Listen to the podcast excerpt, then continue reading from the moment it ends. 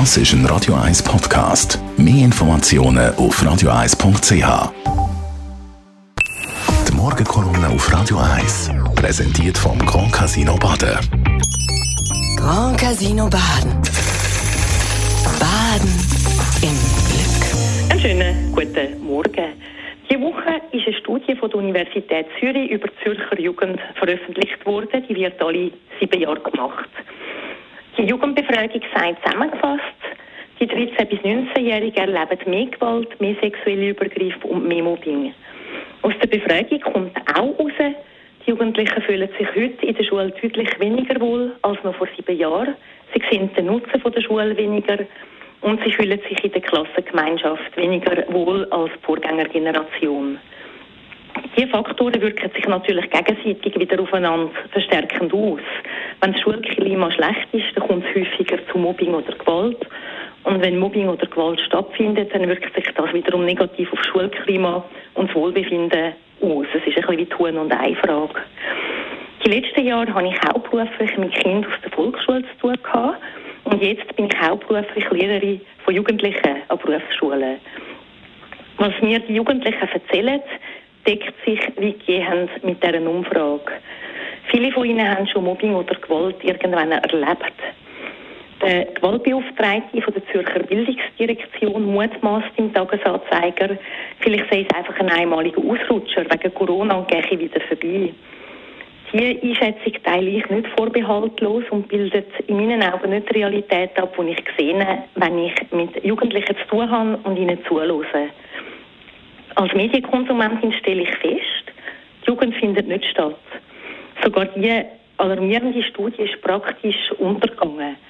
Nachrichten sind voll von Energiekrise, vorher Krieg und noch vorher Corona. Das ist eine Feststellung. Die Jugend, also die sogenannte Generation Z, kommt schon gar nicht selber zu Wort. Sie findet eigentlich nicht statt und wenn dann eher negativ und so, dass sie problematisiert wird. Vor allem geht sie aber unter, weil wir Erwachsenen uns mit größeren Problemen beschäftigen. Nicht, dass es falsch verstanden wird. Natürlich müssen wir auf gravierende Probleme auch politische Lösungen finden. Was wir uns aber müssen bewusst sein wer an die Zukunft denkt, der kümmert sich auch um die nachfolgende Generation.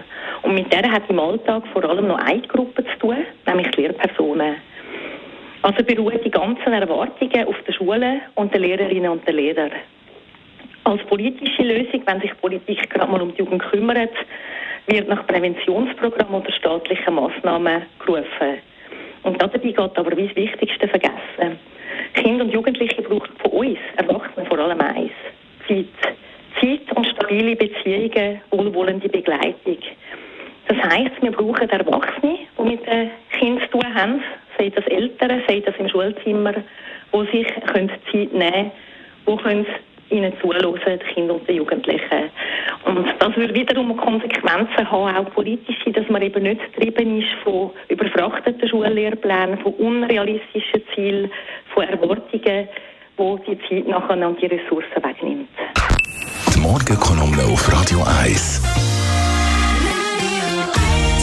Nationalrätin und Lehrerin Chantal Galadek jeden Freitag ab der 8 News auf Radio 1 und jederzeit zum Nachlesen auf Radio 1.ch. Genau. Einfach radio1.ch, dort Abteilung Podcasts findet man alles. Alle wunderbaren Sendungen, die wir haben auf Radio 1 zum Nachhören. Oder wenn man so ein modernes Handy hat, natürlich auch auf dem Radio 1 App. Wenn man ja. ein modernes Handy hat, ja.